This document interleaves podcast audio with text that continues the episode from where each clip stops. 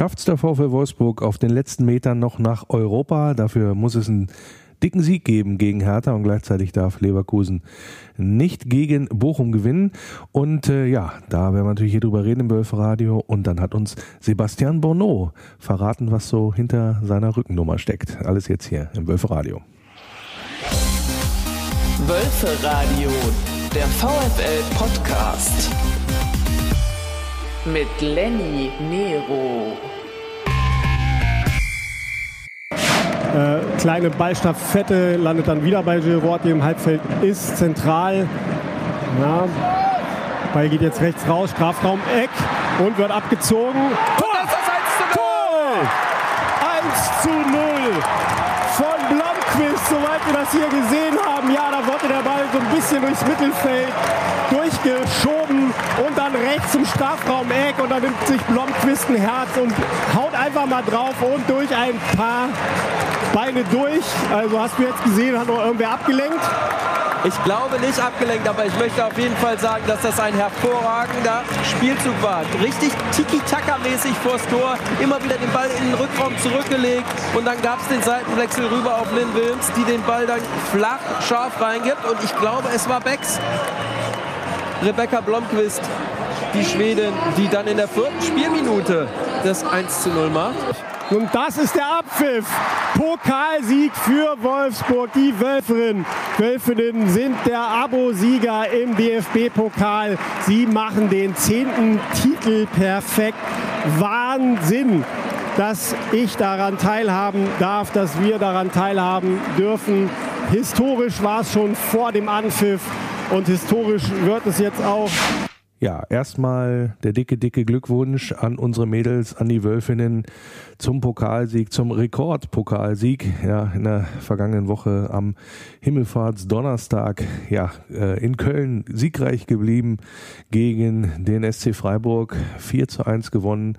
Malte hat da die Hütte wackeln lassen, war ja auch richtig was los, ausverkauftes Haus, Rekordkulisse auch, Rekordsieg und natürlich jede Menge Rückenwind dann auch für das Champions League Finale am 3.6. in Eindhoven und vorher, ja, spielen ja die Wölfin jetzt am Sonntag auch nochmal mit der Mini-Chance sozusagen auf die deutsche Meisterschaft. Das äh, kann natürlich nur funktionieren, wenn Bayern nochmal patzt, so wie sie es letztes Spiel auch gemacht haben. Ja, und da sieht man mal, man darf nicht zu früh abschenken, so wie das in Frankfurt von unserer Seite der Fall gewesen ist. Denn hätte man da gewonnen gegen Eintracht Frankfurt, dann hätte man jetzt sogar noch die Chance aufs Triple oder die deutsche Meisterschaft hat man ja immer noch, aber die Wahrscheinlichkeiten wären noch ein bisschen besser gewesen oder die Chancen. Und so ärgerlich, kann man nicht anders sagen, aber wie gesagt, trotzdem Glückwunsch, den Pokalsieg schon beim Sack, einen Titel haben wir da auch schon, ja, so geholt, wenn man so möchte, und haben ja natürlich noch die Chance auf das richtig dicke, dicke Ding.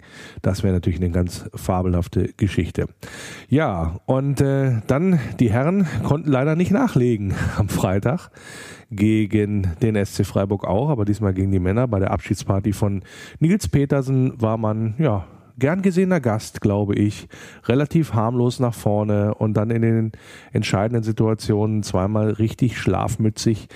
Ja, so darfst du dich nicht präsentieren. Am Ende, Maximilian Arnold hat es gesagt, äh, das geht viel zu leicht, das, was das angeht.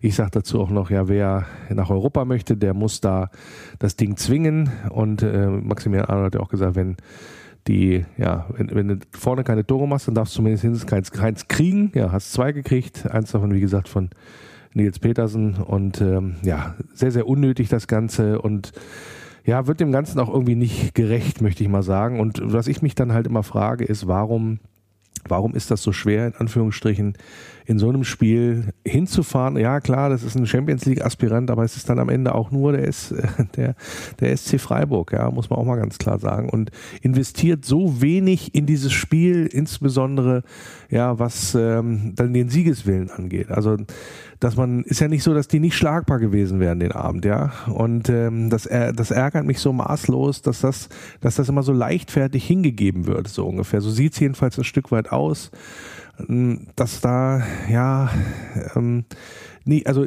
ich habe nicht gesehen zwingend, ähm, dass man da Europa erreichen will und gewinnen will. Also das, was ich auch im vergangenen Wölferadio so ein bisschen eingefordert hatte, das ist eben nicht passiert. Und äh, ja, dann es, es machte so den Anschein wie Freiburg, ja gut, wenn ihr nicht gewinnen wollt, dann gewinnen wir halt, so ungefähr. Und ähm, ja, das ist äh, auch sehr deutlich zu sehen, muss man nur mal auf die Zahlen gucken. 16 zu 9 Torschüsse, vier Kilometer weniger gelaufen als Freiburg. Auch das spricht schon mal Bände, finde ich. Und ähm, ja, äh, ansonsten die restlichen Zahlen ähm, waren okay. Ja, also zwar Freiburg auch besser in Sachen Zweikampf, äh, 52, 48. Ähm, ja, okay, geht, geht eigentlich normalerweise auch besser. Passquote über 80 Prozent vom VfL Wolfsburg.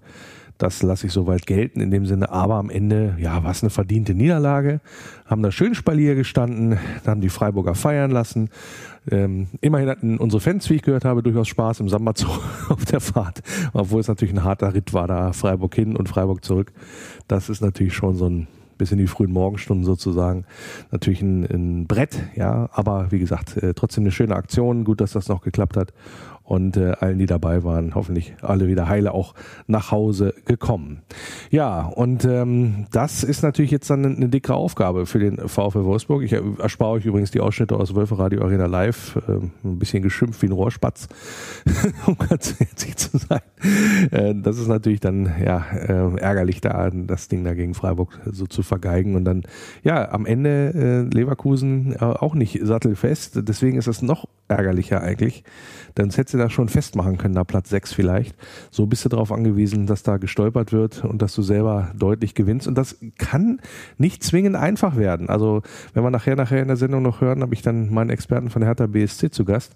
Und äh, der sagt, also hier, da lässt sich momentan keiner schleifen, beziehungsweise da, da achtet er auch schon sehr drauf, wie viel dann tatsächlich ja dann davon übrig bleibt am Samstag, vor allen Dingen, wenn du relativ äh, da früh forderst und früh ran, äh, ja, rangehst und vielleicht auch früh führst dann sieht das dann nochmal bei einem ja, klar feststehenden Absteiger auch nochmal anders aus, ob man sich da nochmal zerreißt bis zum Schluss, auch wenn man vorher sagt, man möchte sich anständig verabschieden. Gut, werden wir nachher noch alles ein bisschen the tiefer thematisieren. Ansonsten, wie gesagt, hoffe ich drauf, dass der VfL ja, sich so ein bisschen am Riemen reißt und die große Chance da auch tatsächlich erkennt. Ähm, da bin ich aber eigentlich ziemlich sicher, dass das nochmal eingeimpft wird diese Woche und dass dann, ja, Nico Kovac dann auch die richtige Ansprache und vor allen Dingen auch die richtige Aufstellung findet für das Spiel gegen Hertha BSC. Bin ich auch mal gespannt, ob man dann wieder eine offensivere Variante wählt oder ob man dann halt auf die Dreierkette wieder sozusagen zurückgreift, wo man ja Schwierigkeiten hat, richtig Chancen rauszuspielen. Jedenfalls so, wenn man die Spiele so im Durchschnitt sieht. Aber wie gesagt, das werden wir sehen am Samstag. Optimistisch bin ich natürlich, was das angeht. Aber das werden wir natürlich dann alles erst dann auf dem Platz sehen. Wird ja durch ein, äh, durchaus emotionaler, äh, emotionaler Tag da äh, mit Verabschiedung Gila Vogie voraussichtlich und äh, noch so ein paar andere Sachen. Eine Choreo ist geplant. Ähm, also da ist ja, ist ja einiges gebacken bei wahrscheinlich bestem Fußballwetter. Mal gucken, wie die Hertaner so drauf sind. Auch da gehen wir ja von aus, dass da ordentlich gezündelt wird oder dass vielleicht nochmal eine andere Geschichte läuft. Äh, Fanmarsch äh, bzw. Fanversammlung wird es ja geben vorab da ähm, am Irish Pub. Das sind alles mal schon so, so äh, angeteaserte Geschichten. Können wir nachher auch nochmal zu, drauf zu sprechen kommen. Wollen jetzt aber überleiten, weil wie gesagt, das Sportliche am vergangenen Freitag war ja nicht so, dass man es noch irgendwie vertiefen müsste, aus meiner Sicht. Die Saison ist eh fast durch. Und äh, dafür haben wir dann eine neue Folge unserer sehr, sehr schönen Rubrik hinter der Rückennummer. Volker Rechin ist wieder im Einsatz gewesen, der da ja unseren Profis, sowohl aus der Frauen- als auch auf der Herrenmannschaft regelmäßig auf den Zahn fühlt und äh, hinter die Rückennummer schaut, was denn das für eine Person ist, die da auch für die Wölfe kickt. Wie gesagt, äh, sehr, sehr schöne Aktion, sehr, sehr schöne Rubrik, die wir da haben und ja auch ähm, gibt, glaube ich, auch äh, jede Menge Mehrwert. Also dann kann jeder was mitnehmen, auch wie die Person so ein bisschen einschätzen kann, die unsere Farben tragen. Und äh, ja, und dieses Mal ist es unsere Nummer drei und kein geringerer als Sebastian Bonneau und äh, Volker, bitte. Hinter der Rückennummer.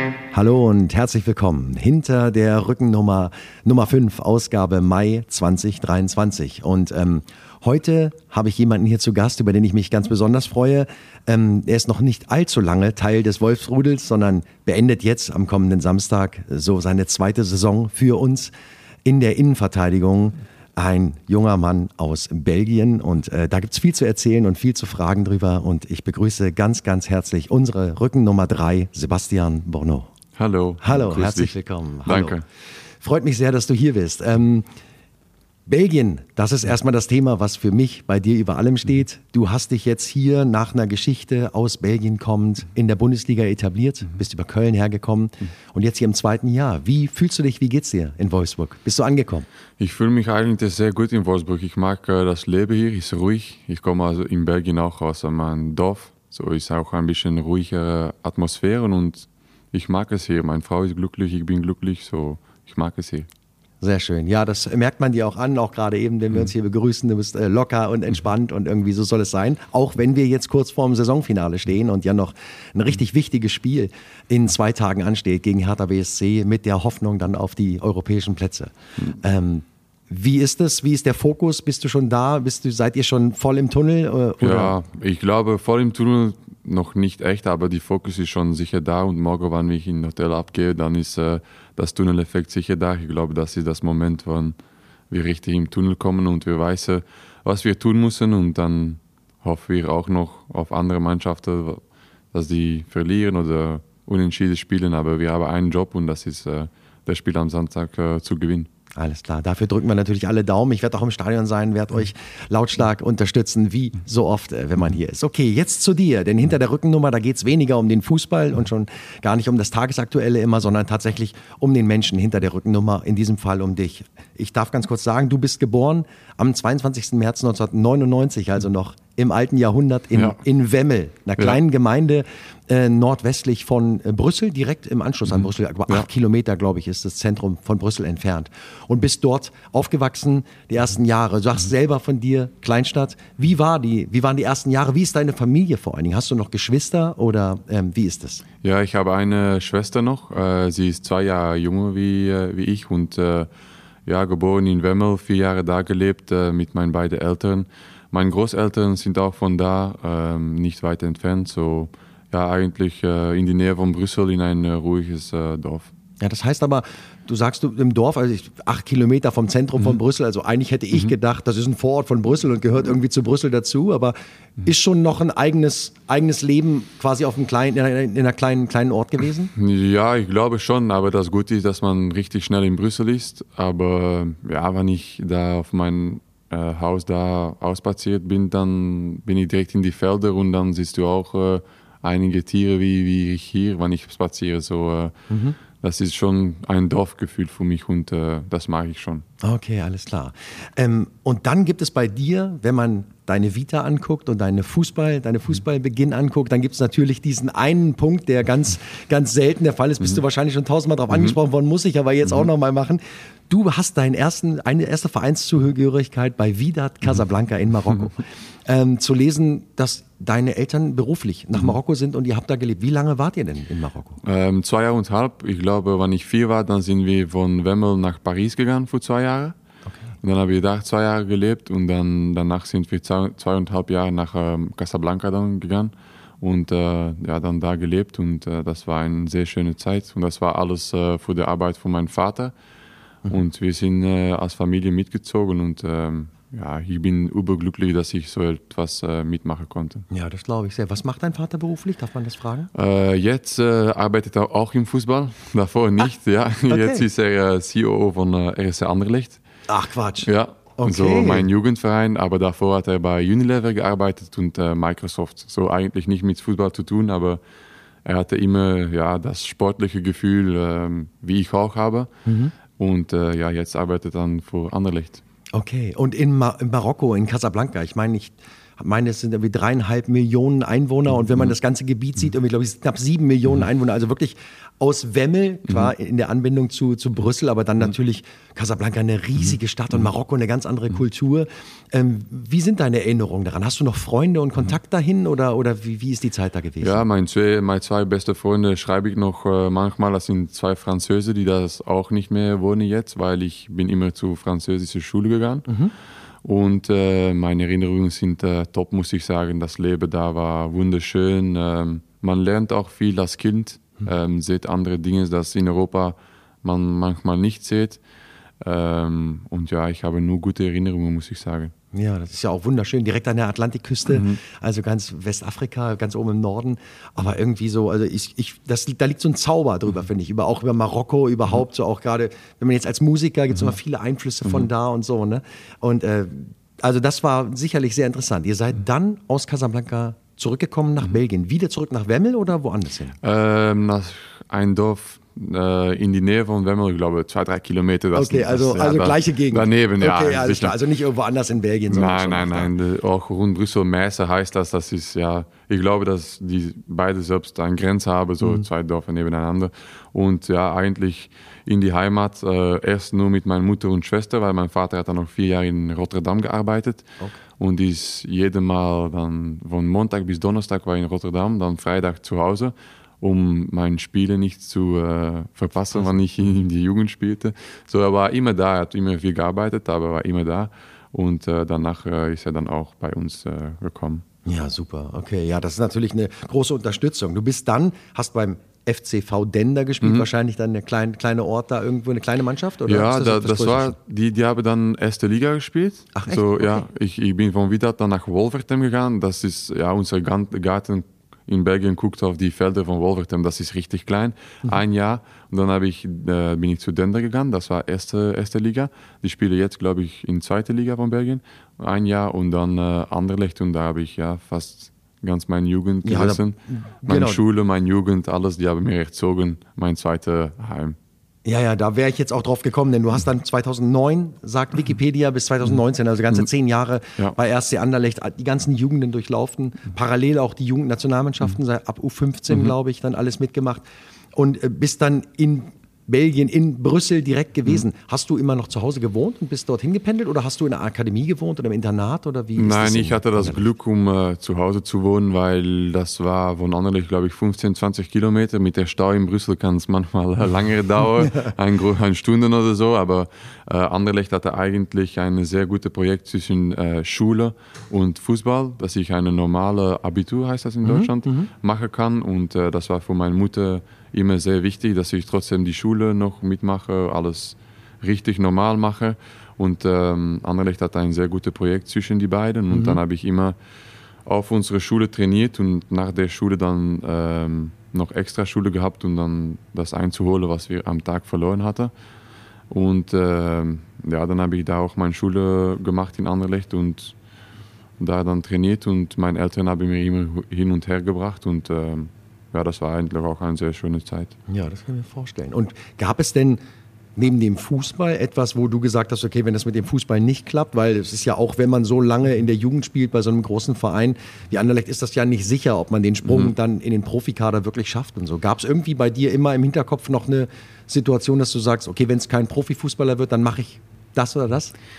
Bei mir eigentlich nicht. Bei mir war es klar, dass ich Profifußballer werde, aber ähm, ja, ich bin meiner Mutter noch immer sehr dankbar, dass ich dann, sie hat mir immer gesagt, du musst der Schule machen, du weißt nicht, was passiert, wann du dich verletzt.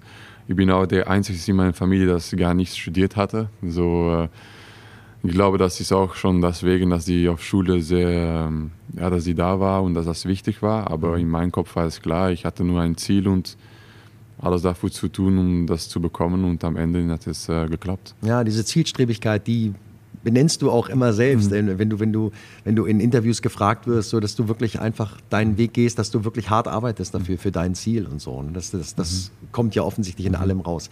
Du hattest diese Zeit dann eben in Belgien. Und Belgien ist natürlich für mich immer verbunden mit dem typischen Klischee, mit Pommes frites, mit einer beleuchteten Autobahn. ne? Und äh, wenn man äh, zum Beispiel, äh, Belgien ist auch, oder Brüssel ist die äh, Hauptstadt des Comics, habe ich gelesen.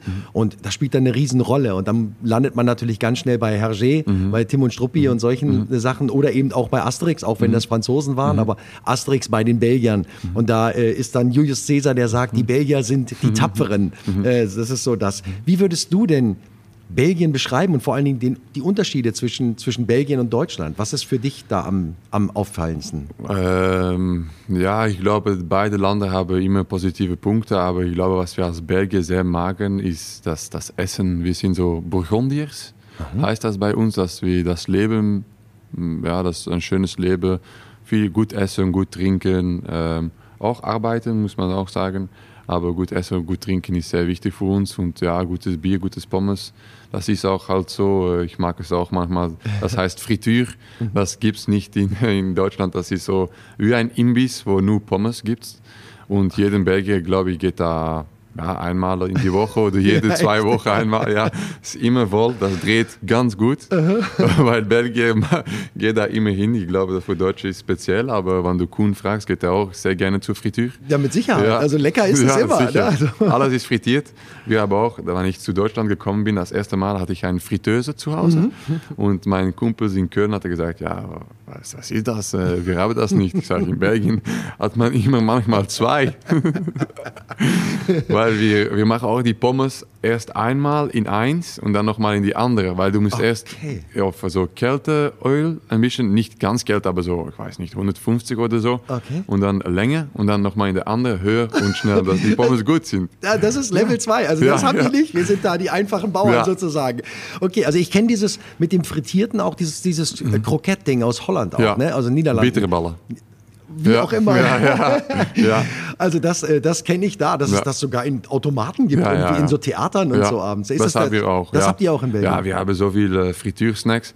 ähm, ich esse nicht so oft, weil ich Fußballer bin, aber jetzt, wenn ich heimgehe nach, nach der Saison, gehe ich sicher zur Fritür. Wir haben ja, Fritürsnacks, wir haben so fünf- 15, 20 Stück. Ehrlich? Frikandel, Frikandel Spezial, äh, Bullet, Bullet Spezial, wir haben alles. Das klingt aber alles super. Also Ja. wenn ich da mal hinkomme, dann, dann, Ja, dann musst du gehen, dann werde ich auf jeden Fall dahin gehen. Und ich meine, belgisches Bier ist ja nun wirklich auch bekannt, so Leffe und so. Man kennt ja. Da einige, äh, das ist ja immer super lecker. Ne? Ich habe irgendwie, irgendwo im Norden in, in, in, in Schleswig, da gibt es so ein, die hatten so ein belgisches Bier, das habe ich noch nie. Frikandel, Pfandel, irgendwas, ich weiß nicht mehr den Namen, aber es war unfassbar lecker. Ein Kumpel von mir, der kannte das und sagte, hier komm, trink mal, das schmeckt Mhm. Ja, richtig ja. gut. Also belgisches Bier auch. Ja. Das mit dem Essen ist ja, das verbinden wir ja vor allen Dingen immer mit Frankreich, Ja. Mhm. mit eurem großen Nachbarn quasi. Ne? Aber in Belgien ist das ähnlich, also die Küche, belgische Küche ist auch. Ja, ich glaube, die Küche sind ähnlich auch. Mhm. Ähm, aber Belgier, ja, wir, die, die, wir magen das einfach so, ein gutes Essen zu, zu, zu gehen oder zu kaufen und ähm, ja, gutes Fleisch, gutes alles. Vegan ist egal, aber das muss gut sein und ähm, ich glaube, das ist so typisch. Das ist ein, ein, Unterschied zwischen Deutsche und Belgier, glaube ich. In jedem kleines Dorf hast du sicher ein Fritür und ein gutes Restaurant, äh, ein guter Metzger, gute Bäckerei und das ist uns eigentlich, jeden Sonntag gehen wir zur Bäckerei und äh, dann holen wir so einige Küche, das ist so eine Tradition bei uns zu Hause, aber bei meisten Belgier. Und ähm, ja, dann, dann essen wir einen guten Sonntag so mit Küchen und so und äh, das finde ich, glaube ich, als Belgien wichtig oder ich wichtig. Ja, sehr schön. Ja, also ich, ich war ein paar Mal schon in Belgien und ich fand es immer, immer sehr schön, aber ich fand es eigentlich relativ ähnlich zu Deutschland, muss Ja. ich sagen. Also auch so, habe eigentlich so, wenn man da vor Ort ist, ich war auch in Brüssel äh, und in Brügge oder Bruch, sagt ihr, glaub ich, Brügge. ne? Brü Brüche. Brüche, sagt Ja. man. Okay, alles klar. Ich, und da war es immer traumschön einfach. Also sehr, sehr schöne Ecken und so, aber ganz viel hat mich auch sehr an, eben auch an Deutschland erinnert. Und ich fand es nicht so, so großartig anders. So, ne? Nein, das ist auch nicht so. Ja, sehr schön. Okay, dann hast du äh, dein Debüt für ein erste Anderlecht, für die erste Mannschaft gehabt in 2018, am, am 28.06. und bist auch dann parallel in der Nationalmannschaft irgendwann schon in den A-Kader gerutscht und hast dort dein erstes Spiel, lass mich nicht lügen, nicht, dass ich was Falsches sage, ich habe es irgendwo hier stehen. In Köln, da war ich schon in Köln. Ach echt? Ja. Okay, ah, in 2020, am 8. 8.10. Ah, da hast du schon, da hast du Ja. schon für Köln gespielt. Ja. Okay. Und äh, die Roten Teufel, sagt man. Äh, Belgien immer mit der Nationalmannschaft ja auch irgendwie immer eine, eine tolle Mannschaft und immer tolle Spieler und so. Jetzt ja auch bei der letzten WM echt erfolgreich gespielt mit solchen Leuten wie De Bruyne, äh, mit, mit, mit Lukaku, mit, mit unglaublich guten Leuten. Und ähm, du bist nah dran an der Mannschaft. Du warst jetzt beim letzten Mal nicht dabei, aber bist immer in Tuchfühlung und ähm, Ja, last, letztes Mal war ich dabei. Ich Ah, glaube, dabei? kommende Mal bin ich auch hoffentlich dabei. Ja, hoffentlich bei der EM dann in Ja, Deutschland. das ich meine, ich. ne? Ja, das ist sicher, das jetzt, ist noch spezieller. In Deutschland ein EM mit Belgien, besser kann es nicht, glaube ich. ja, besser kann es nicht sein. Ja. Ja. ja, das habe ich mir auch gedacht. Und für mich die Roten Teufel, das erste Mal äh, wirklich äh, mit Jean-Marie Pfaff. Mhm. äh, das war damals so, ich dachte, wow, das war so eine, so eine tolle Mannschaft. 82, glaube ich, Mhm. in Spanien bei der WM. Da habe ich das erste Mal gedacht, okay, da waren die Belgier cool, irgendwie mit, mit Verkauterinnen Mhm. und, und war keine Ahnung, wie die, wann, wie die alle hießen. Aber das war irgendwie, also toll, dass du da so drin bist und auch den Kontakt zu Mhm. diesen Spielern hast halt. Ne? Ich meine, du hast dann, hast ja auch hier ein bisschen mit Kuhn Castells, Ja. vielleicht mit Asta Franks, der ja. Ja. vielleicht auch wieder zurückkommt. Also Ja. ja, seid ja schon ein kleines Ja, belgisches, belgisches Grüppchen hier. Ja. Äh, fühlst dich auch beim VfL dann wohl, bist gut aufgenommen worden. Wie ist das hier gelaufen, als du nach Wolfsburg gekommen Für bist? mich war es eigentlich einfach, weil ja, ich konnte schon Deutsch und wir haben eine sehr offene Mannschaft, finde ich, Mhm. und äh, eigentlich eine sehr angenehme Mannschaft, muss ich sagen. Wir haben Manchmal braucht man auch mal ein Arschloch, aber das haben wir nicht echt, muss ich sagen. Sehr schön, wir brauchen auch kein Arschloch. Nein, auf dem Platz manchmal, Ja, aber ich. in Mannschaft haben wir das nicht. Und dann mal super Typen und äh, ich komme fast mit jedem oder eigentlich mit jedem klar. Mhm. Und ich mag jedem so. Ähm, das war eigentlich sehr einfach, hierher herzukommen. Und dann, wenn Kuhn da ist und Asta war auch da, dann ist natürlich oder Miki, wir sprechen auch die gleiche Sprache. Mhm. Und mit all die Französen kann ich auch Französisch, hast du auch direkt ein äh, Band. So. Ja, das war Mhm. Ja, einfach sehr cool. eigentlich. Aber wir haben eine Station übersprungen, oder vielmehr, ich habe eine Station übersprungen, denn du bist dann vom RSC Anderlecht 2019 gewechselt zum FC Köln. Nicht allzu weit weg, also war auf die andere Seite der Grenze ein bisschen rübergesprungen und hast dort zwei Jahre erlebt. Wie, ähm, wie war das für dich, dann in die Bundesliga zu kommen? War das immer schon so ein Wunschziel oder ein Traum, weil die Liga ja natürlich innerhalb Europas schon auch relativ hoch geratet ist? Wie war das für dich, in die Bundesliga zu kommen und wie groß war der Unterschied zur belgischen Liga? Ja, das war für mich sicher schon ein, ein Traum oder ein äh, Goal, weil ich glaube, die Premier League und die Bundesliga sind äh, Ziele, dass ich als Spieler äh, in spielen will. Das waren meine zwei ähm, Ligas, dass ich die beste in der Welt finde für mich. Und äh, wenn ich dann darüber gekommen bin, ist das Niveau natürlich anders. Und ähm, aber ja, ich finde es, glaube ich, das Fußball passt mir und äh, ich mag es hier in Deutschland. Es ist eine gute Liga und äh, viele gute Vereine und gute Unterstützung. Ich glaube, das war das größte, die größte Änderung mit Belgien. In Belgien spielst du manchmal noch in, weiß ich nicht wo, für 5000 Leute oder so. Ja, in Deutschland gibt das nicht. Und ähm, Fußball lebt hier anders. Wir sind auch mit, in Belgien natürlich nicht mit so vielen Leuten wie hier. Und äh, alles auf einen engen, äh, ja, auf, auf einen engen Kreis, muss ich sagen, ja, enger Raum. Ähm, und hier hast du viele Vereine, aber die Unterstützung ist ganz anders. Das Fußball lebt, äh, ja, und das ist wunderschön, finde ich. Und äh, das ist der große Unterschied, finde ich, zwischen beiden. Ja, du bist ja dann beim FC natürlich auch, FC Köln, dann in eine Stadt gekommen, die auch Fußball verrückt ist und wo auch dann eben der Karneval groß ist. Also bist, hast du da ein bisschen was von mitbekommen in der Zeit, in der du da warst? Oder? Eigentlich am Anfang sehr viel, aber dann war Corona. Ja. So habe ich auch äh, oft äh, ja, in Leerstadion gespielt und Karneval war auch manchmal nicht da, weil das war Corona. Und, ähm, aber ja, das war schon auch eine sehr schöne Zeit äh, für mich. Das ist ein, ein, ein schönes Verein, ist anders wie hier. Ich glaube, sie haben positive Punkte, Wolfsburg hat sicher auch äh, positive Punkte. Und ähm, das Gute war, das war richtig in die Nähe für mich. Und ähm, ja, ich glaube, Freitag eineinhalb Stunden und ich war, wenn kein Stau war, war ich zu, zu Hause. So. Ach, bist du wieder nach Belgien immer zurückgefahren? Ja, fast. Oh, okay. Hm. Weil mein, äh, meine Frau hat dann noch studiert äh, in Brüssel und dann hat, dann hat sie so ein bisschen zwischen beide gependelt und äh, jetzt ja, ist sie abstudiert fast, dann äh, ist das schon vorbei, aber auch von Wolfsburg nach Belgien, wenn es keinen Stau gibt, dann kannst du in viereinhalb, fünf Stunden Ja, bist ja. du auch heim. Das Ja, geht. Das geht noch, das ist auch einfach so. Ja, gut, okay. Das ist schon ganz schön weit, aber natürlich. Das, ich finde es okay, wenn du es, ja, wenn du es manchmal machst und dann ist wie das ist eine Gewohnheit und dann ist es normal. Das ist kein Mhm. Problem. Für deine Familie zu sehen.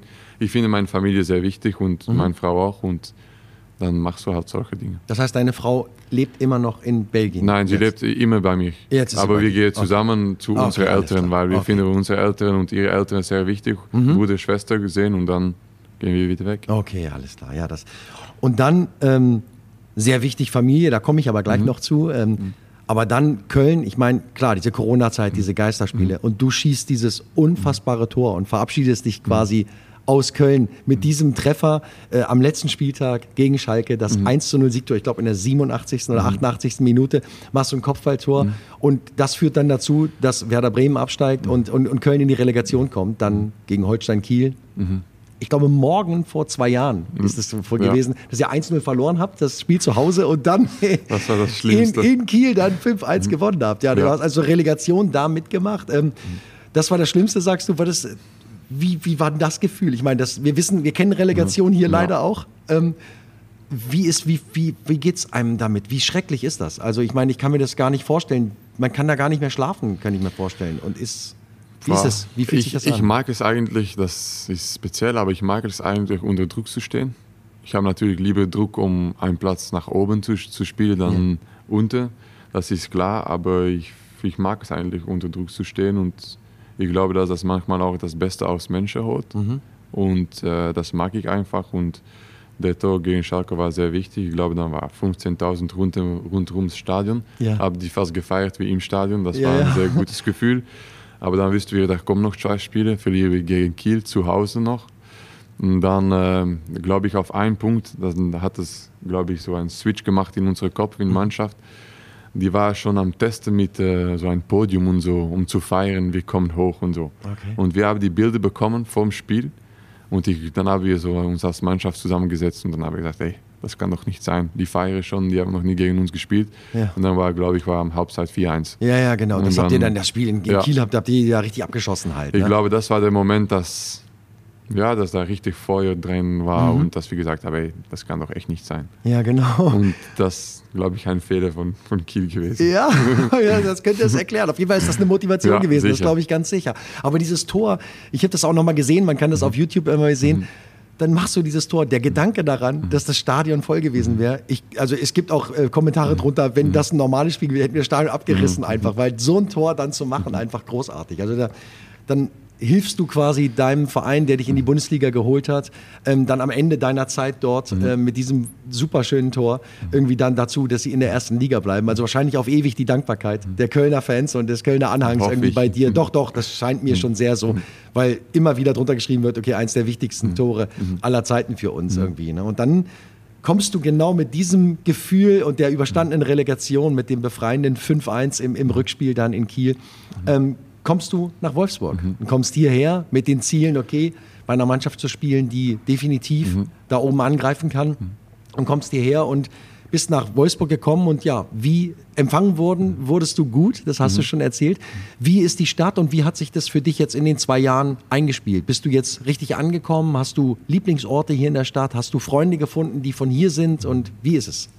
Ich habe sicher Lieblingsorte, äh, wo ich selber wohne, in Lehre. Finde ich, äh, ah. ist ein bisschen mehr draußen. Mhm. Zwischen Wolfsburg und Braunschweig finde ich top. Auf dem Weg zu Belgien kann ich besser. kann ich besser. Ähm, sehr ruhiges Ort, ähm, sehr viel Grünes. Ich spaziere meine Straße aus, bin direkt im Wald. Mag ich. Ich habe sicher Freunde gemacht. Ähm, ich habe sehr tolle Nachbarn. Mhm. Ähm, eines jetzt meine Nachbarin ist eine Freundin von meiner Frau. Ich komme sehr gut klar, okay, gehe in Brunchen.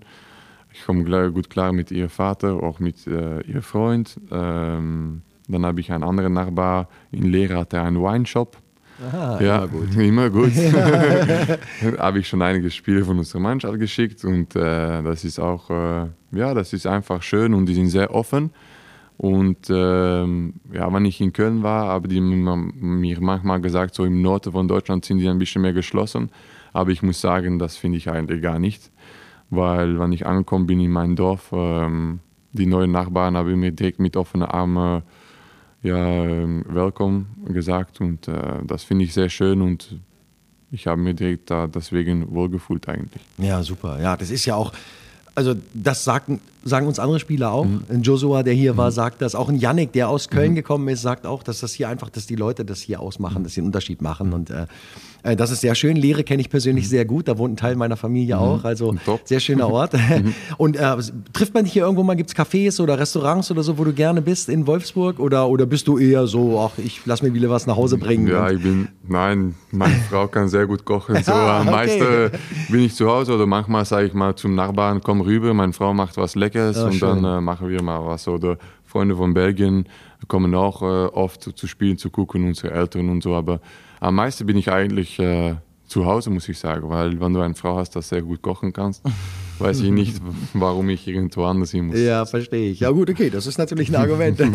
Und ihr habt doch gesehen, ich habe auf Instagram ein bisschen geguckt, ihr habt doch einen super schönen Hund. Mhm. So, so einen, ja. Den gibt es den gibt's noch und der ist wahrscheinlich auch der Grund, warum du oft in den Wald gehst. Ja, sicher. Äh, mach, am meisten läuft meine Frau dann und dann gehe ich nach dem Training mit mit Fahrrad mhm. und der Hund geht auch mit und dann gehen wir laufen oder spazieren und ja, es, mein Hund, ja, das, ja, mein Sohn ist es nicht, aber fast. Äh, es ist ein sehr schönes Tier. Ich habe schon sehr lange und. Ja, was äh, ist das für eine, für eine, für eine eine Cockapoo.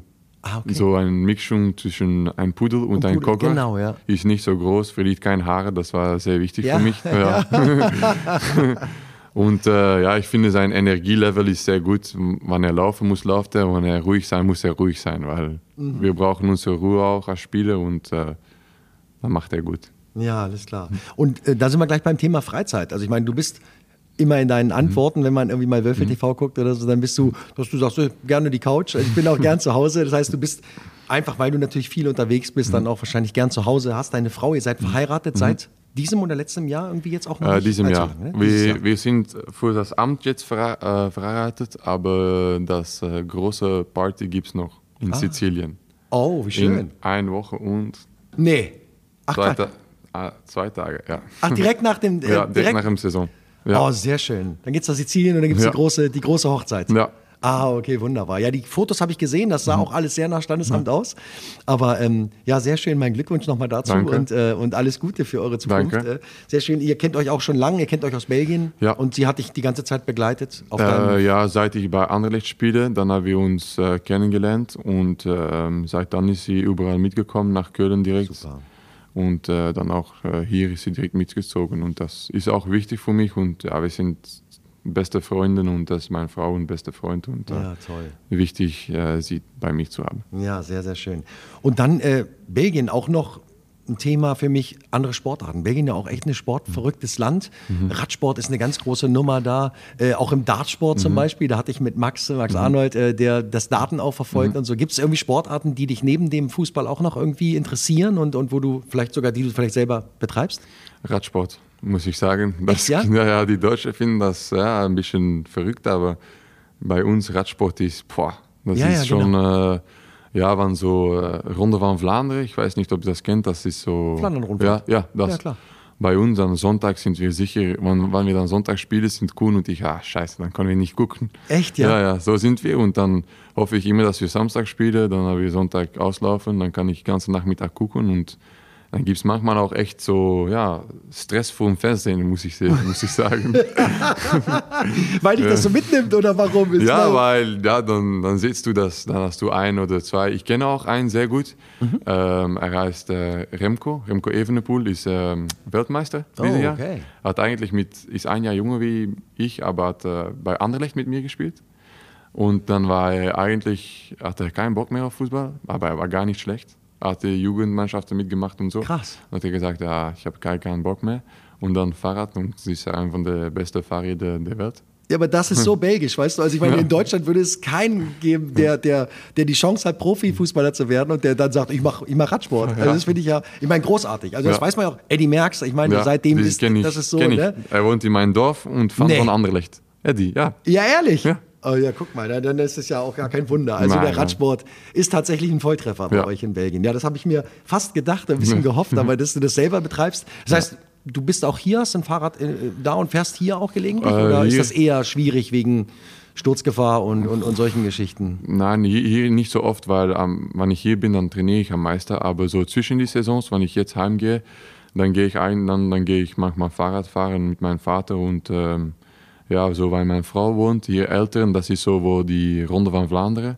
Ähm, das Parcours ist, die kommen normal kommen die einmal vorbei, fast vorbei ihrer Haustür. Ach, so dann musst du Fan sein, dann kommen alle Leute Ja, und das klar. ist auch fast wie ein Fußballspiel, dann steht da auch 50, 100.000 Leute am, Ja, ja. am Straße zu gucken und ja, für uns in Belgien ist das etwas Spezielles und ja, Belgisch ist Fahrrad verrückt. Du hast Ja, auch ja. so ähm, Ich glaube, Fahrrad. Bastogne Lüttich und so, diese, Ja. diese Dinger, ne? diese ja, großen das Rennen. hat Re- Remco, das ich kenne, gewonnen dieses Echt? Jahr. Ja, Ach, Quatsch. so ist ja ist nicht so schlecht. Ich habe nur mitbekommen, dass es dieses Jahr nicht so geregnet hat und dass die. Stürze nicht so schlimm, dass es nicht so viel Stürze gegeben hat, weil das ja immer mit Kopfsteinpflaster so, ja, ja, ja, so das heftig ist. ne? Ja, das, ich finde das, muss ich sagen, die, die Leute sind schon sehr hart. Die trainieren fünf, sechs Stunden am Tag, immer auf der Fahrrad, in die Bergen, dann auf äh, Cobblestones, wie heißt das? Diese, Ja, Kopfsteinpflaster. Ja, das, das ist, äh, und äh, ist sehr hart. Oder so, im, wir haben auch Fahrrad Feldrijden, das heißt Fahrrad im Feld.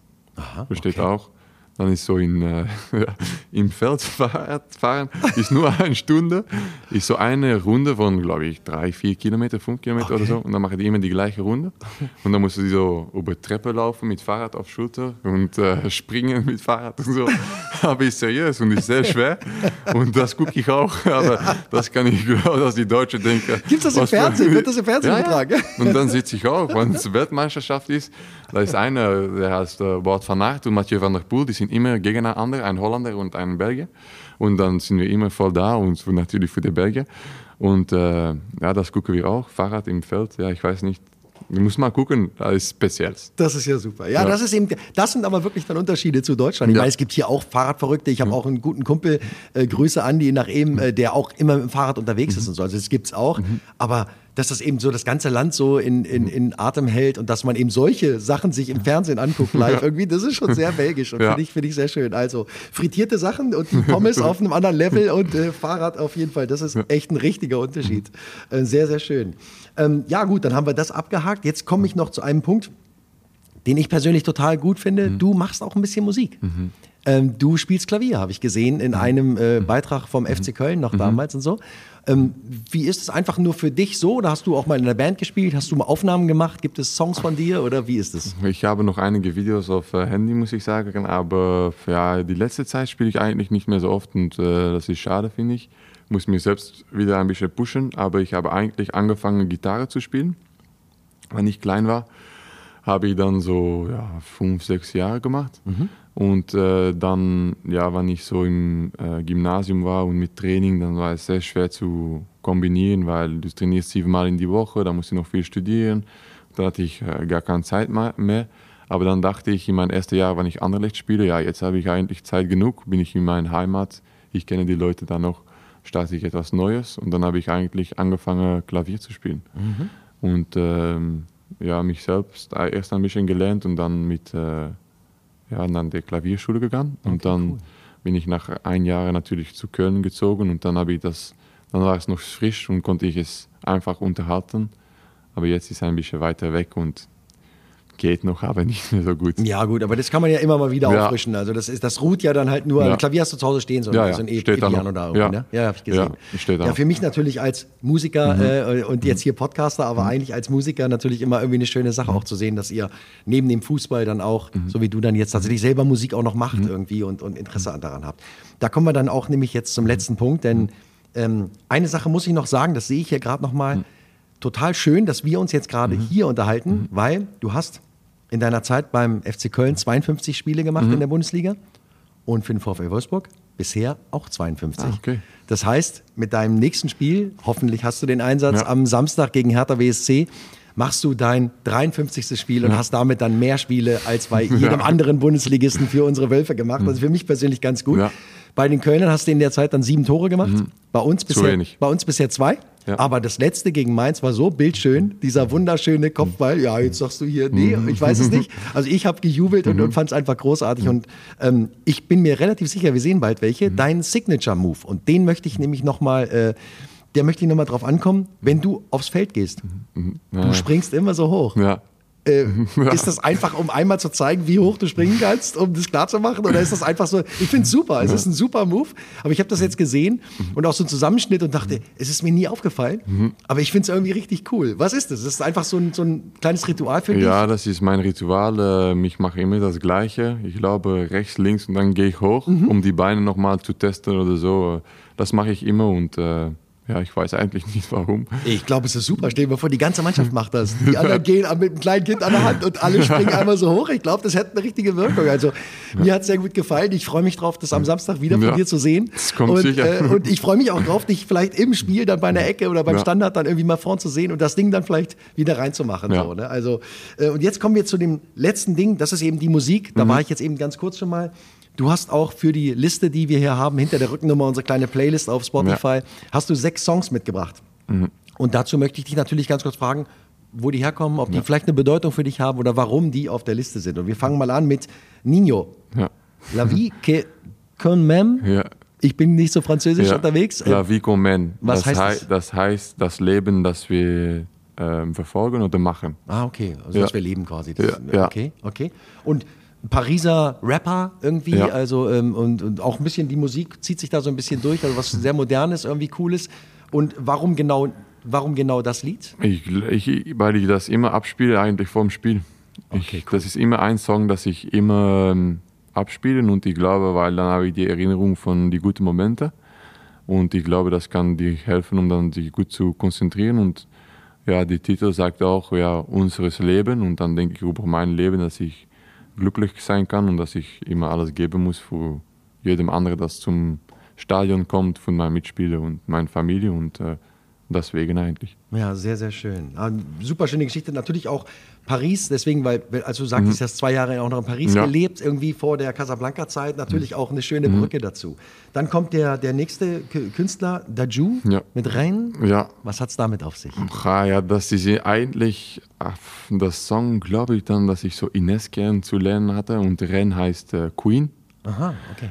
Und Ah ja, äh, ja, ich finde Daju ein sehr guter Artist und er singt gut und ähm, ja, das ist einfach Musik, dass man in Anderlecht oder so viel abspielt, weil ich glaube, dass er Kongoles ist und in Belgien sind auch viele Kongolesen und Mhm. andere Kulturen und so und das mag ich einfach und dann in Französisch finde ich einen von meinen ja, Lieblingssongs, das habe ich auch gesungen auf Nationalmannschaft, wenn ich da gekommen bin. Okay, schön. Deswegen habe ich da gute Erinnerungen an. Ja, okay. Na gut, die kommt natürlich zugute mit den vielen Sprachen. Wie viele Sprachen sprichst du? Also Mhm. Äh, Niederländisch? Gut, vier. Sehr gut, vier. Ja, sehr gut.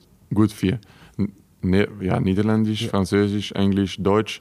Ich habe die letzten drei Monate Spanisch gelernt mit meiner Frau, Okay, cool. aber es ist, ist nicht so gut. Ich verstehe, ich verstehe schon nicht wenig. Ich versuche zu reden, aber ja, das kann man nicht wie eine Sprache erzählen, finde ich. Aber ja, wir hatten nicht so viel zu tun zu Hause und dann haben wir gesagt, äh, warum kein halt- Spanisch? lernen Spanisch. Ja, zusammen. Warum Wenn man nicht? nichts zu tun hat, dann Ja, ist das eine nicht? gute Idee. Ja. Ja. sehr, sehr schön. Okay, also demnächst dann auch in Spanisch irgendwie fließend. ähm, sehr, sehr schön. Dann kommt ein richtiger Hit, Dilemma, äh, Nelly irgendwie. Ich meine, das kennt jeder irgendwie. Mhm. Ja. Das ist wahrscheinlich einfach, was ist damit? Gute Laune? Ja, gute irgendwie Laune. Ja. Einfach ein gutes Ding. Ja, Ähnlich wie die nächsten. September, Earth, Wind and. Fire, ein richtiger Klassiker. 1970, also wirklich alt. ja. Bist du so ein, bist du ein Tänzer auch? Weil es so ein Ah. Funkzeug ist? Bist du mal auf einer Party einer, der dann mal loslässt oder Zu eher Hause, nicht? zu Hause. Zu Hause? Ja, tatsächlich. Ja, nicht, wenn andere Leute da so wild sind, das mag ich nicht so, aber zu Hause kann ich mal schon tanzen. Ja. Sehr schön. Dann kommt U2 mit Beautiful Day. Ja. Äh, für mich natürlich äh, auch super, weil ich ein großer U2-Fan Ja. Mhm. bin, schon immer. Und die eigentlich mit der Grund sind, warum ich Musik mache, irgendwie, weil ich sie damals gesehen habe. Aber der Song, was für dich was Besonderes, eine besondere Geschichte dahinter? Oder? Ich, ja, ich glaube, weil in Köln habe ich das oft gespielt im Stadion vom Spiel. Ah, okay. Und ähm, ja, das hat einfach gute Erinnerungen für mich. Und ähm, ja, ich finde, ich finde YouTube eigentlich auch sehr gut. Und Beautiful Day is a beautiful day to be alive für Ja. mich. So, Ja, so denke schön. ich. Und äh, ja, gute Musik, ein guter Text. Deswegen glaube ich. Ja, sehr schön. Okay. Und der letzte Song, und der schließt wunderbar, ich weiß nicht, wie er ausgesprochen wird. André Hayes, Hasis. Hases. Asis. Ja. Asis, ne? Franzose. Hm, Nein, ist ein Holländer. Ist ein, Ho- ein Holländer, Holländer. Entschuldigung, genau. Und dann das Lied, und das musst du aussprechen. Sie, gel Zij gelooft in mij. sie glaubt an mich. Ja. Sie glaubt an mich. Ja. Sehr, sehr schön. Geschichte, äh, ist das deine Frau, äh, die du da so ein bisschen mit drin hast in Gedanken? Oder, oder, oder Nein, deine Mutter? Oder, oder äh, wer, wer glaubt? Ist ein richtiger Klassiker eigentlich. Wenn du das aufsetzt mit meiner Familie oder sicher mit der Familie von meiner Frau, dann ja, jedem singt mit und wenn wir ähm, so ähm, Weihnachten feiern, dann ähm, machen wir solche Songs auf und dann singt jeder mit und das ist ein richtig, richtiger Klassiker für Holländer und äh, ja, für uns auch, für Belgien, das äh, Niederlandes, Niederlands sprechen. Ja. Und ähm, es ist einfach ein Klassiker wie die deutsche Ja, ja, das ist so wahrscheinlich wie so ein Udo Jürgens in, in, in Deutschland, Ja. wo dann alle irgendwie wissen. Ja. Was. Aber ich fand das auch sehr, sehr berührend, sehr schöner Ja. Song, auch ein toller Sänger, Ja. der auch eine, gute eine Geschichte hat, Sehr ne, der, der eine spezielle Geschichte auch hat, ne, der auch ganz normaler Arbeiter war, in, Ja. in irgendeiner Fabrik gearbeitet hat und dann Ich finde, ich finde es ein der, glaube ich, der, wenn er jetzt noch lebte und ich gehe manchmal zum Konzert, aber nicht so oft, dann wollte ich gerne zu einem von seinen Konzerten, weil ich glaube, das ist eine spezielle Erfahrung, weil er ein bisschen verrückt ist und sehr gut singen kann. das ist eine tolle Mischung. Ja. okay, ja, also sie glaubt an mich, äh, wir glauben an dich und an eine tolle Zukunft hier beim VfL. Du hast noch Vertrag bis 2025. Ich hoffe sehr, der wird verlängert. Du bist äh, echt toll in die Mannschaft reingekommen, bist da jetzt ein echter Eckpfeiler da hinten in der Innenverteidigung, neben den anderen mhm. großen Jungs, die wir da haben. Und äh, dann bleibt mir jetzt nur zu sagen, vielen, vielen Dank, dass du hier gewesen bist. Mhm. Ähm, liebe Grüße an die Mannschaft. Bleib gesund, mhm. genießt den Urlaub nach dieser Saison, mhm. vor allen Dingen genießt die Zeit auf Sizilien, mhm. feiert eine tolle Hochzeit mhm. irgendwie äh, und kommt dann gesund und motiviert wieder für eine neue Saison, hoffentlich in Europa. Mhm. Der Grundstein dafür könnte gelegt werden am kommenden Samstag gegen Hertha BSC und ähm, ja, dann hoffe ich, dass wir uns dann irgendwann vielleicht nochmal wieder hier sehen und einfach weiterreden können. Und hab vielen Dank und alles, alles Gute. Danke, Andi. Kombinationsspiel. Und das Kombinationsspiel im Wölferadio. Ja, ich weiß gar nicht, wie ich sagen soll. Das wahrscheinlich auf längere Zeit äh, das letzte Mal mit jemandem, der mir hier sehr ans Herz gewachsen ist äh, im Wölferadio, weil er immer mein Experte gewesen ist für Hertha BSC und äh, ja, jetzt natürlich äh, den bitteren Gang in die zweite Liga antreten muss, so viel steht ja schon fest. Trotzdem bin ich sehr, sehr froh und stolz und dankbar, dass er heute nochmal mit dabei ist und das ist ja Berliner Sportjournalist, Buchautor über die Hertha und absoluter Experte für Blau-Weiß aus Berlin Berlin. Also nicht Blau-Weiß der Verein, sondern Hertha logischerweise. Gibt ja noch ein anderer Verein, der so heißt. Michael Jahn ist mal wieder zu Gast. Grüß dich. Jawohl, ich, ich grüße dich nach Wolfsburg. Hallo, hallo. Ja, also Mensch, Michael, da muss ich natürlich die Frage jetzt stellen in so einer Situation. Wie geht's dir denn insgesamt? Also kann mir nicht vorstellen, kann mir nicht vorstellen, dass das spurlos an dir vorübergegangen ist, was da letzten, letzten Samstag äh, da passiert ist äh, bei euch ja, im Olympiastadion. Das ist richtig, da hast du recht. Es war, ist schon schlimm, wenn es dann soweit ist und der, der Abstieg feststeht, der siebte Abstieg von Hertha seit 1963. Vier dieser Abstiege habe ich selbst miterlebt als Reporter für die Berliner Zeitung. Und das ist natürlich sehr, sehr bitter. In diesem Jahr war es natürlich so, dass sich dieser Abgesang, dieser Abstieg schon längere Zeit angedeutet hat. Ja, das ist ja eigentlich das Resultat von von vier Jahren äh, permanenter Abstiegskampf, permanente Turbulenzen, Geldschwierigkeiten und so weiter und so fort. Ja, es deutete sich ja an und dass am Sonnabend dann der endgültige Abstieg feststand beim 1 zu 1 gegen Bochum, das war dann natürlich noch, noch mal ein bisschen dramatisch, weil, wie, wie du ja sicher gesehen hast, äh, das entscheidende Tor für Bochum in der 94. Ja, Minute ja, lang, äh, sehr, sehr spät ja. im Spiel, ja. Hm. Ja, ja. Es gab fünf Minuten Nachspielzeit und als der Schiedsrichter Dr. Brüch war, der Schiedsrichter aus München, fünf Minuten anzeigte, war mir schon klar und später auch bald da, der das zugab, das wird wieder ganz, ganz schwierig. Denn Hertha hat in dieser Saison sehr, sehr viele Tore in der Endphase sich eingefangen, auch in der Nachspielzeit. Und wirklich mit der letzten Aktion ein Eckball für Bochum, Kopfball, Schlotterbeck, völlig frei eins zu eins und das Drama war da. Ja, ja, ja. also ich habe ähm, das, das Ende kurios, weil ich, weil ich weg musste, ja. ich war unterwegs. Ich habe äh, das ja. vorher, ich habe weite Teile des Spiels äh, logischerweise auch dann verfolgt, habe so gedacht, na, okay, dann gibt's jetzt so das dicke Endspiel äh, nächste Woche in Wolfsburg so ungefähr. Ja, ja. Und dann wird Hertha sozusagen nochmal alles mobilisieren und hörte dann im Radio Tor in Berlin und dann dachte ich, das kann doch wohl nicht wahr sein, dass, dass, dass das noch so in die Richtung abgekippt ist. Aber ähm, das äh, muss natürlich, also kennen ja dann auch die die Bilder hinterher oder die Äußerung hinterher, auch ein äh, Kevin Prinz Boateng, ja. der hat gesagt, er ist zerstört. Warst du auch ja. zerstört oder ist das so, wenn man schon so viel mitgemacht hat rum in den Verein, ist das so, ja, okay, dann ist das halt, ist halt auch nur Fußball oder wahrscheinlich nicht? Nee, zerstört nicht, zerstört nicht, aber man hat natürlich miese Laune und man, man ist schon ein, zwei Tage doch ganz schön geplättet, muss man, muss man sagen. Auch wenn man es schon öfters, wie ich, also viermal erlebt hat, aber ich konnte mir nicht mehr vorstellen, der letzte Abstieg war ja vor vor zehn Jahren, 2012, in dieser unsäglichen Relegation bei, gegen Fortuna Düsseldorf, ja, ja, ja. Mhm. Äh, dass das nochmal passiert, dass ich das in meinem hohen Alter, Reporteralter nochmal miterleben muss, ist schon äh, schlimm gewesen. Ich ja. meine, du hast das angedeutet, äh, der Plan war, der wirklich äh, theoretische Plan, äh, noch eine Art zweites Endspiel zu bekommen am Sonnabend in Wolfsburg, ja. Die Dada als Trainer, der äh, Santo Schwarz abgelöst hatte, hatte ja nur sechs Spiele zur Verfügung. Viel zu wenig aus meiner Sicht. Man hätte sich viel, viel eher von Santo Schwarz trennen müssen. Ich glaube, Paldada hätte es noch hinbekommen, wenn er vielleicht zehn, zwölf Spiele gehabt hätte. Und sein, Let sein Plan nach die letzten vier Spiele hat er dann das Motto ausgegeben, vier Spiele, vier Siege, um Mut zu machen. Es ging gut los, 2-1 gegen VfB Stuttgart zu Hause. Und dann kam das desolate 2 zu 5 beim ersten FC Köln. Das war eigentlich der Anfang vom, vom endgültigen Ende, muss ich sagen. Ja, dann war ja nur noch eine theoretische Chance mit dem Rechenschieber da.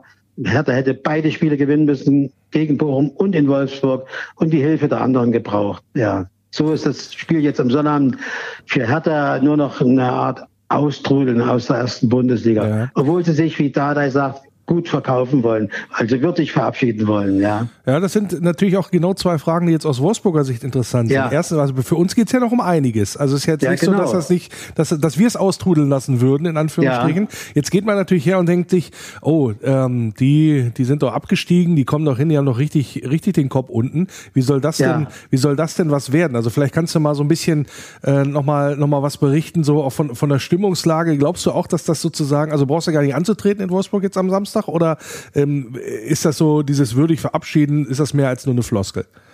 Nein, nein, ich glaube schon. Also Paul Dada ist ja doch dann wirklich äh, streng äh, als Trainer in, in, gewisser Weise, ja, obwohl er auch eine, immer eine große Lockerheit reinbringt. Aber er hat ja auch äh, vor dem Spiel gegen Bochum, ihr habt das vielleicht mitbekommen, drastische Kritik an dieser Mannschaft geübt, an der Zusammensetzung, an der Mentalität dieses Kaders. Ihm fehlt der Wille, es fehlt der Siegeswille und so weiter und so fort. Und da hat sich die Mannschaft dagegen Bochum unglaublich zusammengerissen. Kämpferisch gab es keinerlei Vorwürfe. Die haben von der ersten bis zur 94. Minute oder 95. gekämpft, gegrätscht, getan. 70.000 Zuschauer, ja, 10.000 kamen aus Bochum, äh, haben die Mannschaft wirklich frenetisch unterstützt. Und er lässt da eigentlich nichts durchgehen. Die, die Woche wird äh, täglich trainiert, wird auch intensiv trainiert und hat wirklich die Devise ausgegeben, wir müssen uns gut verkaufen in Wolfsburg und wir müssen nochmal richtig gut auftreten also ich glaube, sie geben sich da nicht von vornherein auf. die werden schon gegenhalten. Also da bin ich mir eigentlich sicher. Mhm. Und die zweite Frage, die aus Wolfsburger Sicht natürlich auch noch interessant ist, es haben sich ja ähm, im ich sag mal, im Angesicht eines möglichen Endspiels nochmal für Hertha eine Menge ja. Berliner eingedeckt mit zusätzlichen Karten, also die vielleicht sonst nicht mitgefahren werden in dem ja. Sinne. Ist das so ein Ding, also ne, kommt ihr nach Wolfsburg und nehmt uns die Stadt auseinander nochmal oder ist das dann jetzt eigentlich auch eher so, so nochmal so kleines, so, so, auch so lockere Klassenfahrt in Anführungsstrichen, weil es um nichts mehr geht? Das, das ist eher das Zweite. Also die, die, die nehmen nicht, nicht Wolfsburg auseinander. Auf, auf keinen Fall, auf keinen Fall. Also die Unterstützung war ja wirklich enorm in, in dieser Saison, trotz dieser miesen Ergebnisse und miesen Spiele, ja. Das ist ja das Kuriose. Hertha ist abgestiegen und hat mit über 53.000 Zuschauern den höchsten Schnitt Zuschauerschnitt in ihrer Bundesliga-Geschichte erreicht. Oh, das ich ist krass, 3, das wusste ich nicht. Ja, 53.640 mhm. ist der, beträgt der Schnitt in dieser Heimspiel, Schnitt in dieser Saison, ja. Das ist enorm, ja. Das ist wirklich der neue Vereinsrekord und man steigt ab, ja. ja. Also das, ist, das, ist, das ist in der Tat sehr interessant. Jetzt gut, können wir argumentieren, in die Schüssel gehen auf 75.000 rein, Berlin hat drei Millionen ja. Einwohner, ne? Also das heißt, 53 ja. ist das Mindeste, was man eigentlich bringen müsste, so ungefähr. Aber ja, ja. das äh, ist nochmal, ist nochmal ein anderes Thema. Aber grundsätzlich würde mich mir natürlich interessieren, weil, wie gesagt, Hertha ist ja jetzt, also wie gesagt, über seit 2012 ist man ja wieder, äh, ja. Äh, wieder in der Bundesliga vereint gewesen. Aber wir kennen das Gefühl ja nicht in Wolfsburg abzusteigen. Also das ist ja nee. schon mal das Gute. Wir sind ja äh, zusammen aufgestiegen. ja, ja, wir Wolfsburg sind, Hertha, ja, ja, 97, 97 ja. sind wir zusammen auch schon wieder aufgestiegen. Genau. Also ne, in, der, in der Zwischenzeit haben sich die, die, die Wege ein bisschen getrennt. Was ich ja. so ein bisschen interessant fand, ähm, so, so mal übergeordnet, als damals die Situation auftrat, haben wir ja auch drüber gesprochen, Wölfe Radio, dass ihr einen Investor bekommt, der richtig Kohle ja. reinbuttert, die ganzen ja. Sprüche wie Big City Club und so weiter, lass ich jetzt mal dahingestellt haben. Also ihr habt richtig, ja. ihr habt richtig Möglichkeiten serviert bekommen, in Anführungsstrichen. Ja. Und da ja. habe ich damals schon gedacht, also okay, jetzt kriegen die das Geld und vielleicht sind die ja schlauer als wir, weil wir hatten ja auch immer eine Menge Geld zur Verfügung und am Ende, damals, als wir drüber gesprochen haben, da sind wir auch zweimal in die Relegation geschlittert mit, in dem Sinne. Mhm. Jetzt habt ihr letzt, jetzt habt ihr letztes Jahr auch schon Relegation gespielt. Und ja habt ihr wirklich gedacht, das geht jetzt, das geht alles gut in dem Sinne? Weil im Grunde wart ihr ja schon, also ihr habt ja schon letzte Saison gemerkt, eigentlich ist der Weg ja. gescheitert, das geht so nicht. Wie kann es denn ja. sein, dass ihr dann nochmal, äh, also noch deutlich auf die Schnauze fällt? Ich dachte, letzte Saison der Warnschuss muss doch reichen, in Anführungsstrichen. Ja, das stimmt, der Warnschuss war ja, war ja wirklich enorm. Felix Magath hat ja, ja, im Grunde die, die Truppe gerettet und der Anfang vom Ende war im Grunde 2019 der Einstieg von, von Windhorst. Allerdings hat die Windhorst ja äh, viele äh, seiner Aufgaben erfüllt. Er hat insgesamt, das ist ja ein Wahnsinn, 374 Millionen Euro in Hertha gesteckt, ja.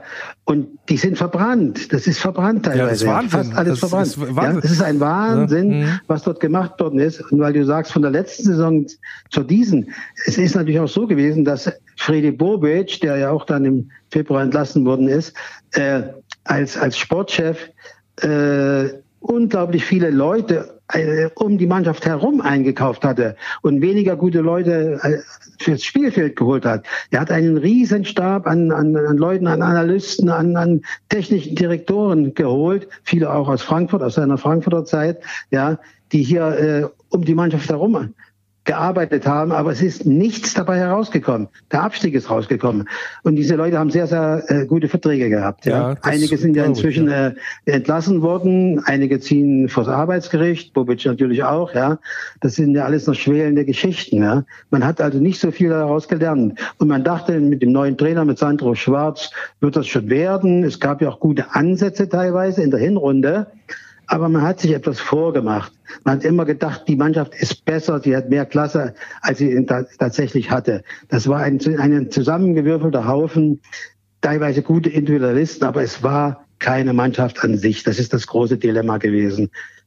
Da musst du doch als Fan, wirst du da doch wahnsinnig, was sowas ja, angeht, oder so nicht? Ist es. Ja, das ist, das ist es wirklich, ja. ja. ja. Also wie gesagt, normalerweise hätte ich gedacht, okay, du, du kriegst alle Möglichkeiten zur Verfügung. Wir haben ja schon ähm, damals vorgemacht, du hast alle Möglichkeiten. Am ja. Ende ähm, kommt aber nicht immer das raus, was du oder machst nicht das Beste aus den Möglichkeiten, weil alle denken, ja. mit Geld läuft so. Und das ist ja und dass dass ihr jetzt quasi denselben, also ich, ich, ich sage es mal ganz krass, dass ihr so doof seid, denselben Fehler genauso zu machen wie wir. Und am Ende geht er sogar noch runter damit. Ihr kauft euch Leute ein, äh, die, die, die offensichtlich wenig Ahnung haben von dem, was sie mit dem Geld anfangen sollen. Ja, und äh, das und und stellt eine Mannschaft zusammen, die wenig bereit ist, in Hertha zu investieren. Ja. Das finde ich schon sehr bemerkenswert, dass also im, im Grunde ihr das nachgemacht ja. habt und alles nochmal und schlimmer geworden und ist am Ende. Man muss natürlich sagen, dass die Dimension jetzt hier noch viel, viel größer ist. Äh, es ist natürlich viel mehr Geld verbrannt worden insgesamt, ja, ist ja, Wahnsinn. Ja. Mhm. Und Jetzt geht ja der Kampf um die Lizenz erstmal wie ja. weiter. Ja, das ist das ganz große Problem, das, das beherrschende Thema jetzt hier bei Hertha und, und in der Fußballstadt Berlin. Ja, bekommt Hertha überhaupt die Lizenz? Die Lizenz, äh, da hatten wir in Wolfsburg ja bis auf einmal äh, das große Glück, dass das nie großartig ein Problem gewesen ist. Aber wie dramatisch ist es denn jetzt? Man liest das natürlich in dem Sinne, äh, von wegen aus der Entfernung, denkt sie, da kann ja nicht sein, dass die jetzt auch natürlich die Lizenz bekommen, aber folgerichtig ja. irgendwie wär's. Wie, also du hast es gerade schon ein bisschen angedeutet. Wie, wie, ja. äh, wie dramatisch ist es denn jetzt, dass man vielleicht in die dritte, vierte Liga muss? Also die, die, die Geschichte ist absolut dramatisch, also jeden Tag, ja. Hat er bis 7. Juni erstmal Zeit, nochmal die wirtschaftliche äh, Leistungsfähigkeit nachzuweisen bei der DSL. Es gab ja Auflagen, in welcher Höhe oder wie auch immer, das ist natürlich nicht bekannt geworden. Äh, man hat ja zum Dezember 90,8 Millionen Verbindlichkeiten gehabt. Es geht bei dieser Lizenzierung auch vor allen Dingen darum, äh, wie der Vertrag mit dem neuen Investor und strategischen Partner Triple Seven aus Miami, der neue Investor äh, aus den USA, wie, ob dieser Vertrag auch regelkonform ist mit der 50 plus 1 Regelung in, im deutschen Fußball. Darum geht es auch. Es heißt, Triple Seven sei bereit, Nachbesserungen vorzunehmen, wenn das die DFL will, also in diesem ganzen riesigen Vertragswerk. Das ist aber ein, ein großer Fall, der derzeit sagt man bei Hertha, man sei in intensiven Gesprächen mit der DFL, aber die Lage an sich ist sehr, sehr dramatisch. Es geht doch um eine 40 Millionen Euro Anleihe aus dem Jahr 2018, die im November diesen Jahres äh, fällig ist. Und bis jetzt ist das Geld nicht da. Und heute kam die Meldung, dass Hertha versucht, äh, in dieser Geschichte einen Aufschub zu bekommen äh, und das, äh, die Zahlung bis 2025 rauszuschieben. Also es sind jetzt alles Konstruktionen, die hier geprüft werden. Es geht hin und her. Es ist eine ganz schwierige Situation. Also ich möchte jetzt nicht unken. Ich gehe davon aus, dass man die Lizenz bekommt. Aber wenn das ganz, ganz, ganz schief läuft, findet man sich plötzlich in der Regionalliga wieder. Ach du meine Güte. Ja, das ist natürlich dann nochmal doppelt dramatisch. Da denkst du wirklich, es kann nicht, kann nicht schlimmer gehen. Und Ja. ähm, ist das so ein Moment, wo dann denkst du, und dann kommt Union Berlin als Berliner Stadtclub auch noch in die Champions League? Also wie, wie, Ja. wie, viel, wie viel Ohrfeigen kannst du denn kassieren? Ja, Ja, das, das, ist, das, ist, das ist eigentlich irre. Also äh, tolle Hochachtung für Union Berlin, ja. Das ist Wahnsinn, was dort geleistet wird. Das ist genau das Gegenteil. Die haben, die sind ja erst vier Jahre in der ersten Liga, ja. Haben Hertha meilenweit überholt, einmal sportlich und, und finanziell auch. Dort herrscht Ruhe im Verein. Dort gibt's drei, drei führende Leute, der Präsident, der Manager, der Trainer. Es ist ein wunderbares Trio, die harmonieren. Die haben das ganze Ding im Griff, leisten eine hervorragende Arbeit. Das ist schon eine, eine ganz starke Sache und wirklich ein Gegenpol zu Hertha BSC, der vor drei, vier Jahren noch unvorstellbar war in Berlin. Ja. Sagt der Mann mit Hertha-Herz. Ja, Lob, das, ja. mit äh, ganz viel Lob für den, für den äh, Stadtgegner. Ja gut, also das Ja. ist natürlich eine, eine ganz, ganz, äh, ganz, ganz prekäre Situation. Also ist ja auch gut, dass, dass wir das jetzt hier mal im Wölferradio besprechen, weil man, kriegt- wie gesagt, man kriegt das noch mit und du sitzt ja sozusagen mitten im Auge des Sturms, hätte ich jetzt fast gesagt. Und das Ja. mitgekriegt. So, und dann gibt's die berühmte Hertha-Hymne, nur nach Hause gehen wir nicht, von Frank Zander. Ja. Da hast du sogar noch ein Buch geschrieben, in dem Ja. Sinne, das, da sichert sich doch jetzt wahrscheinlich jeder noch ein, noch ein äh, Abschiedsexemplar, bevor alle nach Hause gehen, also sprich in die zweite Liga. Ich hoffe, ich, ich hoffe. Die, die Hymne ist jetzt 30 Jahre alt. Die wurde ja äh, das erste Mal 1993 äh, im Olympiastadion gespielt beim Halbfinale im DFB-Pokal. Damals die Hertha Bubis, die Amateure gegen den Chemnitzer FC 2 zu 1. Entschuldigung, dort hat Frank Zander dann die das erste Mal live gesungen und jetzt war der 30. Jahrestag. Dann haben wir ein Büchlein gemacht zusammen. Und ja, das kommt, glaube ich, ganz gut an. Ja, ist doch schön. Also da, das, glaube ich, äh, ist dann äh, abseits vom Sportlichen nochmal so ein kleiner Trostpunkt, den man dann, letztendlich hat, Ja. wenn man sich da nochmal äh, hochziehen kann, also äh, hoch, dran hochziehen kann. Insofern äh, viel, viel Glück äh, damit und äh, wie gesagt, vielleicht auch ganz interessant für Leute, die nicht unbedingt nur härter die Daumen drücken in dem Sinne. Ja, Mensch, jetzt ist dann das letzte Spielchen in Wolfsburg am Ja. Wochenende, das letzte Bundesligaspiel. Wann es wieder hochgeht, weiß man nicht. Beispiel, guckt der HSV Ja. an. Ne? Also bis das irgendwie dann mal in trockenen Tüchern ist, da muss man sehr, sehr strampeln in der zweiten Liga. Äh, wenn, du in die, in die, wenn du in die Zukunft guckst, ähm, glaubst du, da gibt es eine schnelle Wiederkehr jetzt, wenn, also sollte die Lizenz erteilt werden oder ist das so ein Ding, wo du sagst, also da wird sich Hertha jetzt so schnell nicht von erholen? Also ich glaube, es wird schwer. Es wird schwer werden, denn es wird ja einen riesigen personellen Umbruch geben. Ja? Also fast alle Spieler werden Hertha verlassen. Es, man setzt ja auf den sogenannten Berliner Weg. Das ist ja auch nicht ganz neu. Also auf die eigenen Nachwuchsleute. Die haben ja eine hervorragende Akademie eigentlich hier seit vielen Jahren und muss die natürlich ergänzen. Man kann ja nicht nur mit, mit jungen Spielern dann in der zweiten Liga bestehen. Das geht ja gar nicht. Ja? Aber es wird einen völlig neuen Kader geben. Und ich glaube, die Situation ist völlig anders als 2010 oder 2012, als er sofort wieder aufgestiegen ist. Denn die zweite Liga ist ja bärenstark. Ja? Ja. Könnt ihr Und Max Kruse verpflichten, der hat, hat, hat das nicht so weit. ja, ja. Man, man hat hier ein bisschen so, so die Angst, dass man äh, hier ein zweiter HSV werden könnte. Ja, Mhm. vielleicht schafft es dieses Jahr der HSV noch, ist ja alles möglich. Ja, aber die Angst ist schon da, dass es etwas länger dauern wird. Das, das könnte passieren, durchaus. Ja, werden wir natürlich äh, beobachten, logischerweise dann aber aus der ganz weiten Ferne. Wie gesagt, äh, ähm, Bundesliga-Abstieg bedeutet ja auch kein Hertha BSC mehr im Wölfradio, außer vielleicht mal im DFB-Pokal. Das kann ja durchaus passieren. Ich hoffe, dann bist Ja. du wieder hier mit am Start. Berliner Sportjournalist Michael Jahn, der seit Jahrzehnten die Berliner Hertha begleitet, Bücher drüber geschrieben hat und so weiter und so fort. Also das, äh, wie gesagt, ich, ich, wenn ich mich in deine Lage versetzen würde, ich äh, wäre wär noch ein paar Tage länger äh, schlecht drauf, in Anführungsstrichen, wenn es die Wolfsburger so treffen würde. Aber ich danke dir, dass du hier zu Gast gewesen bist und ein bisschen Einblicke ins Berliner Seelenleben vor dem letzten Bundesligaspiel am Samstag in Wolfsburg gegeben hast. Vielen Dank. Na klar, Dankeschön und vielleicht mal auf ein Wiedersehen in Wolfsburg. So weit ist es ja nicht entfernt. Der Eintracht Braunschweig-Witz der Woche. Was ist der Unterschied zwischen Eintracht Braunschweig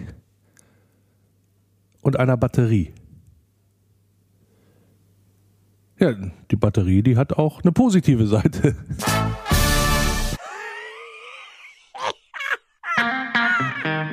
Fan-Infos. Ja, einiges ist äh, auch los gewesen unter der Woche beim VfL Wolfsburg. Da ist unter anderem das neue Trikot ja vorgestellt worden oder die neuen Trikots für die kommende Saison. Ähm, da gab es ein kleines Event in der Heimkabine des VfL Wolfsburg. Da konnten sich ja Fans vorher drum bewerben, das da mit dabei zu sein und äh, wurden dann quasi ausgewählt. Ich bin auch eingeladen worden. Vielen Dank dafür und konnte die neuen Stücke da mal genauer unter die Lupe nehmen. Sehr, sehr äh, geworden, vor allen Dingen auch das Logo, was damit eingestickt worden ist. Das ist ein ganz besonderes Logo der Stadt Wolfsburg, ähm, ursprünglich mal auf dem alten Käfer gewesen oder auf dem Lenkrad des Käfers. Deswegen da wird das der eine oder andere das erkennen. Wolf mit Burg und Wasser davor. Also es ähnelt so ein bisschen dem Stadtwappen, aber ist noch ein bisschen, ja, ein bisschen detailverliebter, möchte ich mal sagen. Und äh, das ist damit eingeflossen in die, äh, in die Trikotage und äh, weist natürlich auch auf den 85. Stadtgeburtstag hin, den Wolfsburg in diesem Jahr feiert. Das ist auch eine sehr, sehr schöne Verbindung nochmal zwischen Werk, äh, in dem Fall ja das Logo vom alten Käfer oder das Wappen vom alten Käfer Lenkrad und äh, ja, wie gesagt, der VfL läuft damit dann auf in diesem Jahr auch noch und ja, am Samstag gegen, gegen Hertha ja auch. Das ist ja sozusagen das, die Premiere in dem Zusammenhang. Und äh, ja, die, wie gesagt, die Stadt ist ja dann auch vertreten. Also sehr schöner Dreiklang nochmal unterstrichen, auch da im sozusagen im Nacken eingenäht, wenn man so möchte. Und äh, ja, wie gesagt, äh, war, war eine schöne Veranstaltung, hatte auch die Möglichkeit dann mal mit, wieder mit so Maximilian Arnold, Patrick Wimmer war da, Svenja Huth, Kathi Hendrich und so. Und die haben sich auch richtig Zeit genommen, muss man ganz klar sagen. Also es ist nicht so ein Event gewesen nach dem Motto, da kommt der Spieler, lächelt mal kurz in die Kamera und ist nach fünf Minuten wieder weg. Nee, die haben da gestanden, haben da ganz, ganz viel Fotos gemacht mit den Fans, haben sich da unterhalten und äh, so. Das war echt äh, eine, eine sehr, sehr runde Sache. Auch Marcel Schäfer war da und so und haben nochmal auch sehr viel Zuversicht ausgestrahlt, dass ähm, ja, dass man am Samstag da auch richtig äh, ja zulangen wird und nochmal die letzte Chance für Europa dann auch suchen wird und auch ja gab es auch kein Vertun, da hat auch keiner gesagt, da spielen wir irgendwie auf, wir gucken mal, sondern da muss ganz klar ein Sieg her und gegen Hertha und äh, das haben die äh, Jungs da auch ausgestrahlt. Also das, äh, da glaube ich, da gibt es dann keine, ähm, keine größeren Probleme, was die Einstellung und so weiter angeht. Also wie gesagt, war äh, eine schöne Nummer, dass man da nochmal zusammengekommen ist, um für dieses Event, ja, so ist es dann ja auch immer so, so ein äh, kleines Event, wenn dann ein Trikot vorgestellt wird dass man sich da nochmal austauscht und das dann sich auch nochmal anschaut äh, gemeinsam. Und das, wie gesagt, war in der VW Arena da eine sehr, sehr runde Geschichte. Ähm, darauf hinweisen möchte ich natürlich auch, auch die aktive Fanszene hat äh, ein ähm, eigenes Trikot rausgebracht. Das gibt's auch am Wochenende zu kaufen. Das erste Mal, ähm, da kann man sich auch, äh, wenn man da, wenn einem das äh, äh das VfL Originaltrikot sozusagen nicht zusagt, dann kann man sich da glaube ich an der Stelle auch nochmal eindecken. Ähm, was ich noch dazu sagen möchte, ist, ähm, dass ich das grundsätzlich äh, eigentlich total cool finde, dass man auch nochmal so ein, so ein äh, anderes Trikot noch macht. Da gibt's ja einiges an Merch, was die aktive Fanszene dann auch immer anbietet. Also da kann man an den Containern auch immer mal vorbei, vorbeigucken, wer da noch mal wer da noch Bedarf hat. Was mir nicht gefallen hat, war so ein bisschen im Zuge dessen, dass man das so als, naja, ich will nicht sagen als Konkurrenzding da aufgesetzt hat. Ähm, genau zur äh, Premiere vom, äh, vom VfL-Trikot. Ähm, und das Wording fand ich auch einen drüber, muss ich sagen. Also da, da war, vielen so Worte äh, von, gegenüber den ähm, gegenüber dem Verein, von wegen, das wäre wieder seelenlos oder mit Ansagen blödes Trikot oder so weiter und so fort. Also ich sag mal ganz ehrlich, Freunde, jedes Jahr, ich verfolge das jetzt schon echt jedes Jahr, äh, seit, also seit Jahren, ja, muss man ganz ehrlich sagen es gibt immer was zu meckern, wenn das neue Trikot kommt. Ja, also ich habe noch nicht eine Saison erlebt, wo alle gesagt haben, boah, ist das geil, sondern es ist immer Leute dabei, die finden das nicht gut. Ja, ist ja auch in Ordnung, ist auch immer Geschmackssache, deswegen beteilige ich mich an so einer Diskussion nicht, ob das jetzt besonders gelungen ist oder nicht. Das sind halt jetzt die Trikots fertig aus. Aber deswegen muss man, auch wenn man da was eigenes anbietet, ähm, und ich weiß ja, wovon ich rede, ich habe ja auch ein bisschen ähm, im Wölferadio Shop da an, an Merch, was man da äh, erwerben kann, wenn man das gerne möchte. Aber deswegen gehe ich doch nicht hin und mache irgendwas anderes schlecht. Und das, das so, also wir sind doch alle bitte hier ein Verein, wir sind der VfL, ja, und, äh, und wenn wir auch auf, aus verschiedenen Blickwinkeln auf den, auf den Sachverhalt gucken oder auch, äh, ja, ich sag mal, ähm, unterschiedliche Ansichten zu verschiedenen Dingen haben, ja, muss man trotzdem, dann kann man trotzdem fair und respektvoll miteinander umgehen. Also da muss ich jetzt nicht so ein Wording da abziehen, so von wegen, ja, was, was der Verein sich da wieder für, eine, für ein Mister überlegt hat. Also das finde ich nicht, fand ich nicht in Ordnung, ehrlich gesagt. Man muss ja auch mal bedenken, da arbeiten ja auch Menschen und das sind alles eben nicht nur die da äh, den ganzen Tag ähm, nicht das Wohl des VfL im Auge haben oder, oder wie auch immer, äh, die sich da nicht ja, einbringen für den, für den Verein und so. Das ist, wie gesagt, da arbeiten ja auch, auch Menschen und die auch dem, die, die äh, auch für den Verein da sind und sich dafür den Verein reinhängen und so. Und das sollte man dann vielleicht auch mal anerkennen ähm, und nicht immer gleich da von außen irgendwie rein ähm, ähm, reinplästern mit irgendwas, wo ich dann sage, da ist das auch von der Wortwahl einen drüber. Ja, das muss aus meiner Sicht, das muss aus meiner Sicht nicht sein, weil es am Ende ja auch nur spaltet. Also ist ja ganz klar, wenn man wird auf verschiedenen Ebenen kommt man ja zusammen oder muss zusammenarbeiten, aktive Fanszene, Verein und so weiter und so fort. Und da tut man eher gut daran, dass man da ja vernünftig miteinander umgeht und nicht immer so dieses ähm, ja dieses spalterische da vorantreibt. Das finde ich, das finde ich ein bisschen, also vor allen Dingen so unnötig bei, bei so einer, bei so einer Trikotage. Also wie gesagt, ich werde mir das äh, von der äh, Fanszene äh, auch zulegen, weil ich das sehr gelungen finde grundsätzlich. Und ähm, habe auch jetzt das neue Trikot und äh, das ist jetzt auch, also ich verstehe nicht, wo da jetzt das Problem liegt, ähm, dass man da mit beiden Sachen da respektvoll umgeht. Also das ähm, ist ja dann auch jedem selber überlassen, ob er jetzt da was gut findet äh, in der, im Design oder nicht. Ähm, aber man muss da, glaube ich, nicht, äh, wenn man für der ein und denselben Verein tätig oder Anhänger ist oder Fan ist oder was ich was, muss man ja, glaube ich, nicht aufeinander rumhacken. Das sozusagen nochmal so zum Sonntag hier von mir an dieser Stelle. Ähm, wir werden natürlich auch drauf schauen. Beim, äh, beim Wölferadio am kommenden Samstag, da werden ja Jan und ich im Einsatz sein und das letzte Spiel nochmal richtig einen raushauen und hoffentlich gemeinsam den Einsieg, ein, Einsieg nee, den Einstieg nach Europa äh, dann auch feiern für die kommende Saison. Das wäre natürlich äh, eine ganz, ganz feine Geschichte, wenn das dann noch irgendwie hinhaut. Wie gesagt, äh, dann immer auch zu hören auf wölferadio.de oder in der VfL Wolfsburg App. Und wie gesagt, durch äh, die App Radio, R-A-Y-D-I-O, da kann man sich das herunterladen, sowohl für Android als auch für ähm, für Apple dass man überall im Stadion e-, in Echtzeit Wölferadio hören kann. Also das gilt vor allen Dingen natürlich als erster Linie ein Angebot für die Menschen mit Sehbehinderungen, die ja sonst immer an einen bestimmten Platz gebunden waren im Stadion. Die können jetzt mit ihren Kumpels oder ihren Kumpelinen irgendwo im Stadion sitzen und kriegen trotzdem den vollen Service über Kopfhörer und, äh, und die App mit. Und das geht natürlich aber auch für normale Fans. Also wenn man irgendwie mitkriegen möchte, manchmal kriegt man ja nicht viel mit, wenn man da sitzt in der Kurve oder auf der Gegengrade, was waren jetzt genau, dann kriegt man das in Echtzeit Zeit auch aufs Ohr serviert.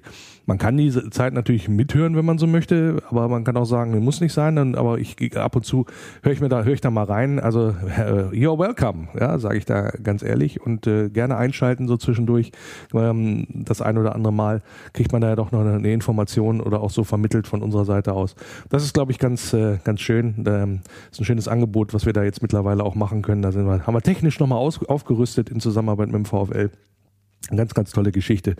Ähm, und wie gesagt, wer mag, der kann da auch gerne zwischendurch mal reinhören und äh, im Stadion oder den Stadionbesuch so ein bisschen ja noch abrunden oder nochmal ergänzen, wenn man das gerne möchte. Wie gesagt, ist nur ein Angebot. Manche sagen auch nichts, gehen wir weg mit dem und bloß nicht das Handy in die Hand nehmen und so weiter. Auch, alles, alles okay. Äh, wenn man sagt, man, das brauche ich nicht beim Stadionbesuch, ist das vollkommen in Ordnung.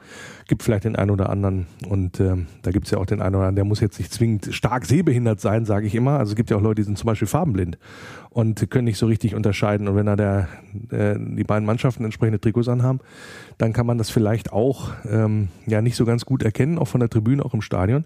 Und auch für die ist das natürlich was, weil man dann genau weiß, wer jetzt da gerade am Ball ist und wer dann auch entsprechend gerade ja vielleicht im Angriff ist oder welche Aktion da jetzt wie gewesen ist. Das kann man dann über Wölfe Radio Arena Live dann wunderbar auch verfolgen, auch im Stadion. Das sozusagen auch nochmal so als Serviceangebot. Der VfL Podcast. Hallo, hier ist Gun Castells, euer Torwart beim VfL. Ihr hört das Wölfe-Radio. Ja, und damit sind wir auch durch für diese voraussichtlich vorletzte Folge, weil eigentlich wollte ich nächste Woche nochmal so eine kleine Saisonbilanz machen. Mal gucken, ob wir das äh, hinbekommen, dass wir da nochmal drüber quatschen können und über das äh, ja, das Ganze nochmal reden, was der VfL Wolfsburg abgeliefert hat in dieser Saison. Mal schauen, vielleicht äh, machen wir noch mal ein bisschen so specialmäßig was zur Champions League der Frauen. Auch das äh, steht noch ein bisschen in den Sternen. Ne? Da müssen wir noch mal gucken, ob wir da noch was hinbekommen. Ansonsten, ja, äh, weise ich schon mal darauf hin, äh, wird wahrscheinlich wieder auch eine Umfrage geben äh, vom Wölferadio, wie ihr es denn so findet. Die einzelnen Programmteile, die wir so haben, gibt ja auch ein paar Neuerungen, die wir mit eingeführt haben. Ich sage nur noch mal Danke an Volker mit äh, hinter der Rücknummer Sommer zum Beispiel, dass sich da entsprechend engagiert wird. Super Sache.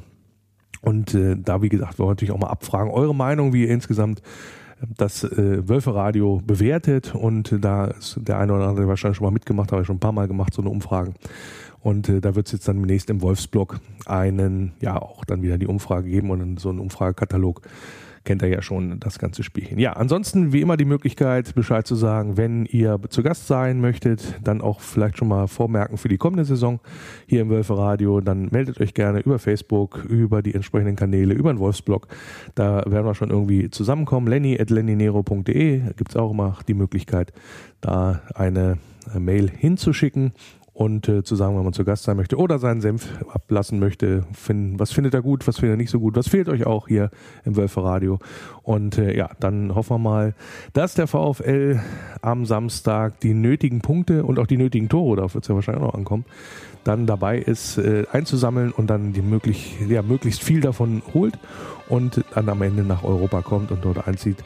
Und äh, ja, da drücken wir natürlich alle Daumen und ich sag, bleibt geschmeidig, Denk dran, nur der VfL. Über die Brücke kommt mein Tempel in Sicht. Dein grünes Licht ist wunderschön. Jedes Mal aufs Neue, dieses Gefühl, wenn ich ihn dort sehe. Kann nur schwer beschreiben, wie es mir dann geht. Lest in meinen Augen, was dort geschrieben steht. Immer nur der VfL. Immer nur der VfL. Immer nur der VfL.